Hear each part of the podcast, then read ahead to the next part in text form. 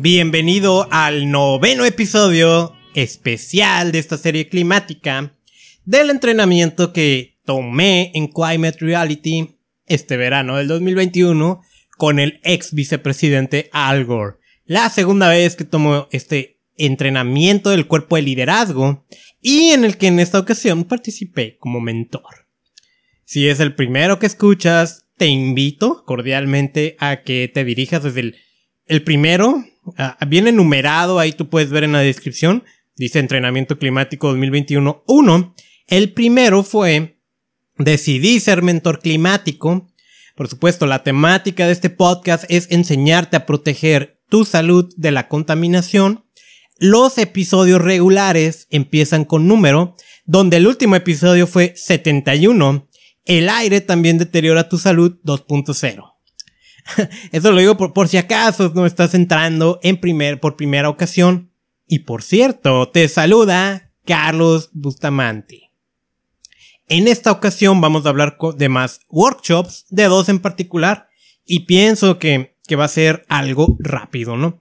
El primero del que te quiero comentar es la organización de una comunidad en línea, medios digitales, donde participó Max Manian, Halle Ritchie, Stephanie Shepard y Lynn Thomas, que pues por los nombres podrás saber que ellas están en Estados Unidos.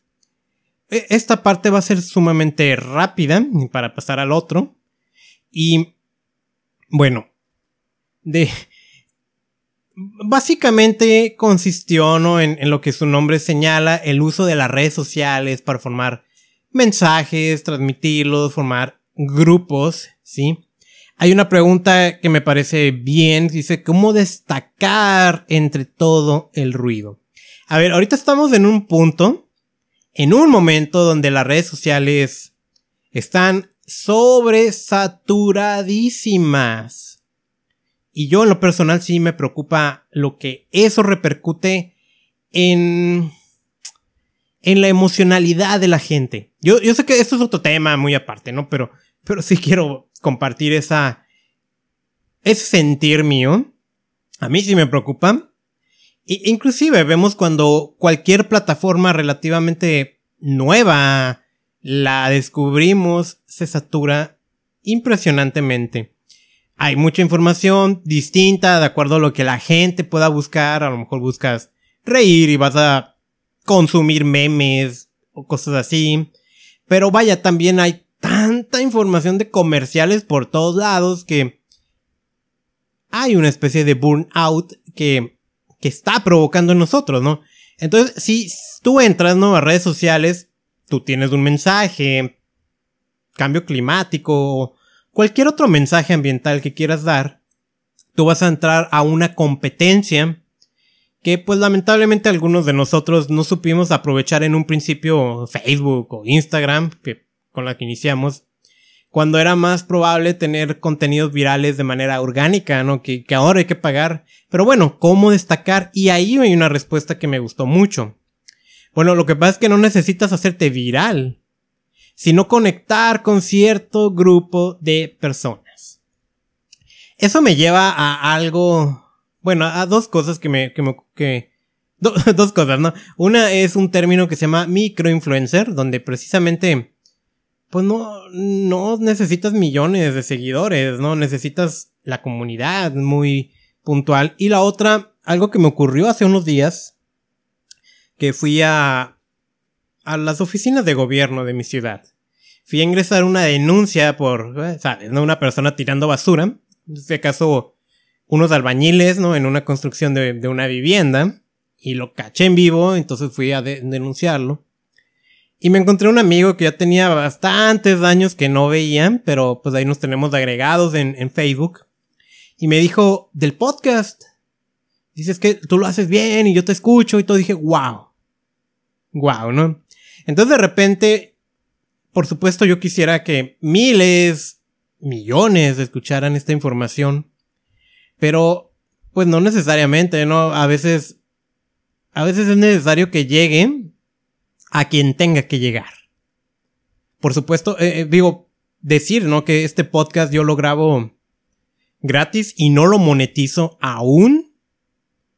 Aunque sé que notas va que en los episodios normales le pongo un comercial al final que es mío totalmente. ¿Sí? Y pues yo lo seguiría haciendo, me paguen o no. Me gusta hacer esto, ¿no? Pero vaya, creo que me voy desviando. La, la idea es que sí quisiera que me escuchen millones, pero a veces no va a ocurrir, ¿no? O sea, y no es un pretexto, ¿no? Pero hay que llegar el mensaje a las personas adecuadas, ¿no? Y a veces también tu mensaje pudiera ser no de millones, pudiera ser muy puntual, pero bueno, aquí estamos hablando de medio ambiente. Una recomendación es, es eh, pues nosotros nos movemos en una temática científica y, y ese científico se lo tenemos que trasladar a la gente. Y la manera de hacerlo es con un lenguaje conversacional. Con un lenguaje no muy técnico, ¿no? Que es algo muy importante. A veces asistimos a conferencias o vemos videos de gente muy, muy, muy conocedora. Pero pues su nivel de lenguaje es demasiado elevado para muchos de nosotros. Y el riesgo está pues que al final no logramos pues quedarnos, ¿verdad? Con su, con lo que nos está compartiendo verificar fuentes, y eso es muy importante. Hablaba, ¿no? De unas infografías que publican en Instagram. Y dicen, bueno, es que la gente piensa que esas en un instante las haces. Cuando la realidad es que todo empieza por una investigación donde tenemos que comparar muchísimas fuentes. Y algo que hacen muy bien es al final de sus posts poner un, una imagen con cuáles fueron las fuentes que consultaron y, con la idea de que tú puedas consultarlas también. Muchas veces ese es el trabajo difícil, ¿eh? en, al crear este tipo de contenidos.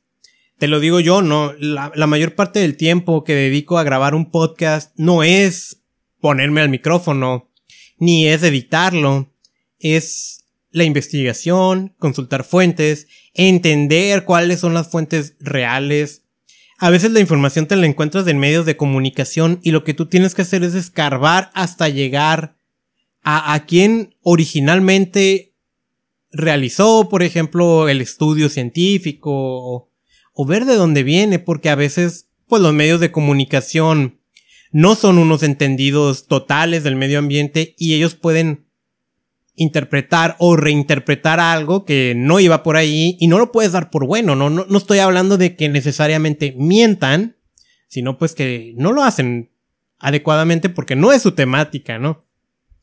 Y, y, y hacen mucho la recomendación sobre que pongas elementos gráficos, ¿no?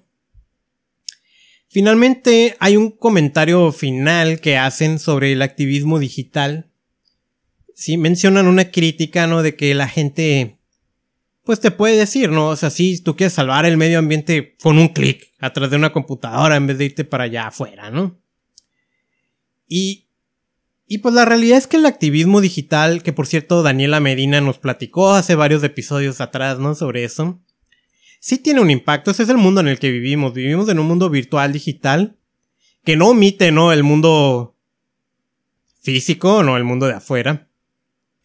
Pero a través de campañas virtuales se han hecho cosas increíbles y hay muchísimos ejemplos. Lo que yo te invito es nada más no dejes que te manipulen porque eso también es muy sencillo. E investiga, ¿no? A, a qué le estás prestando tu atención o en este caso, ¿no? A qué le estás dando clic, a qué estás compartiendo porque hay muchas cosas que se comparten y no va por ahí. Ese es el primero. El segundo, que lo pondría como el platillo fuerte de hoy, aunque procuraré también hacerlo rápido, pensamiento de diseño para una acción climática efectiva. Este pensamiento de diseño lo conocemos mejor como Design Thinking, una herramienta que particularmente ubico en el área del emprendimiento, pero por supuesto puede ser aplicado al área del activismo. Ah, ah, estuvo a cargo de David Araiza, Diego Reyeros y Victoria Sternberg. Y lo hicieron bastante bien. Ellos son de Make Sense. Fue muy amena su, su, fue muy ameno su taller. Y mira, el design thinking al final es, o al final, al principio es una herramienta donde te va a ayudar a identificar problemas y a proponer soluciones colaborativas de una manera ágil y práctica. Está muy basada, ¿no? En una pregunta que es, ¿qué pasaría si? E, esta es una pregunta que yo utilizo mucho cuando, bueno, una de las cosas que hago a veces es hacer análisis de riesgos ambientales. Y dentro de las metodologías que puedo encontrar está el what if, ¿qué pasaría si? Donde tú empiezas a preguntar, ¿qué pasa si falla esto? ¿Qué pasa si, sí, sí, sí? Y vas encontrando respuestas, ¿no? Entonces, eh, quiero que ubiques esta herramienta súper importantísima como la posibilidad de tener una solución a una problemática ambiental de una manera lógica, metódica, en la que tomes en cuenta la opinión de las personas de una manera creativa. Básicamente así podemos identificar este design thinking aplicado al activismo ambiental. Tiene tres principios, ¿no? Está centrado en el usuario. Eso significa quién y qué es lo que quiere, ¿no? Está prototipado. Eso significa hacer un diseño original y ver a las personas, ok, ¿qué piensas que se puede hacer con esto? ¿Lo usarías para lo que está diseñado o, qué ocurriría, ¿no? Si lo aplicamos contigo. Y es colaborativo. ¿Sí? Entonces, uh, ellos hablan de una metodología que se llama IDEO, que puedes encontrar en ideo.org. Y mira, aquí todos son preguntas, ¿no? Pero tenemos tres etapas.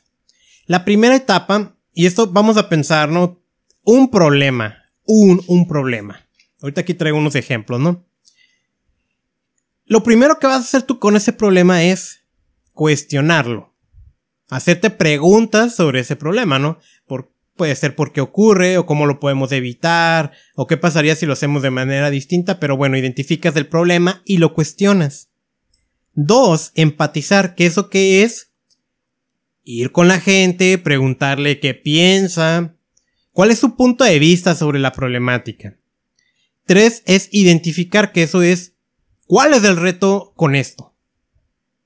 Cuatro es idear, en donde se empiezan a proponer soluciones. 5 es prototipar, en donde vienen las primeras soluciones, que no tienen que ser perfectas, que no tiene que ser la solución definitiva, porque como es algo colaborativo, ese diseño lo vas modificando. Y 6 evalúas, ¿no? Entonces nos ponen dos ejemplos muy interesantes, ¿no? Hay una fotografía de una banca que tiene a un lado un bote basura en la calle. Y está toda la basura desparramada por todos lados, ¿no? Entonces, si aplicamos el design thinking, pues sería, ¿por qué está ocurriendo esto, no? Porque hay basura, ¿cómo se puede evitar? Ok. Pero ahí a lo que llegamos, ¿no? Fue que, bueno, uno piensa que la solución a la basura es un bote de basura y no lo es. Y vemos mucha, mucha de esta basura en la calle. Y, y ponen otro ejemplo. Es una especie como de caja alzada. Y dice, ok, aquí aplicaron design thinking. Aquí se pusieron a pensar en la gente, en qué es lo que les gusta y todo. Entonces, en esa ciudad, pues llegaron, había un problema, ¿no? Que son las colillas de cigarro. Y lo que ellos se dieron cuenta es que a la gente ahí les gusta mucho el fútbol. Entonces pusieron una cajita y, y, y es para que tú metas la colilla del cigarro ya que fumaste. Que por cierto, no fumes, pero por si acaso, ¿no? Echas la colilla ahí adentro y tiene dos espacios, ¿no? De un lado dice, o sea, arriba dice, ¿quién es el mejor futbolista? De un lado ponen Cristiano Ronaldo y del otro lado Messi. Entonces, como que a la gente que le gusta el fútbol y fuma, pues va y arroja la colilla de cigarro mostrando su apoyo a su futbolista favorito. Que por cierto, respondiendo a la pregunta, es mejor Cristiano Ronaldo, ¿no? Que Messi. Pero, esa es la idea, ¿no? Es una solución aplicada a la comunidad. Hay otra que cuando falla, ¿no? Es este proceso colaborativo de entender a la gente, su problema, sus soluciones.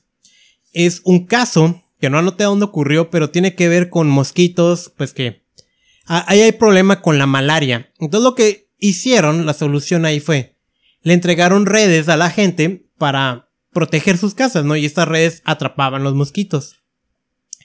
En esa comunidad la gente sobrevive a través de la pesca. Entonces, ¿qué hicieron con las redes? En vez de utilizarla para atrapar mosquitos, la utilizaron para, para la pesca. Entonces, no detuvieron la malaria, que era el objetivo, pero además se creó un problema secundario. Y ese problema secundario fue que esa red estaba revestida de cierta sustancia química pues, para matar a los mosquitos y terminaron contaminando sus fuentes de agua. Entonces, este es un ejemplo de cuando no aplicas este design thinking, cuando no tienes este eh, proceso creativo en donde involucras a la gente. ¿sí? Y entonces, al no entender a la gente cómo es esa comunidad, ocurren problemáticas como este caso que se fue a algo mucho mayor de lo que era en un inicio.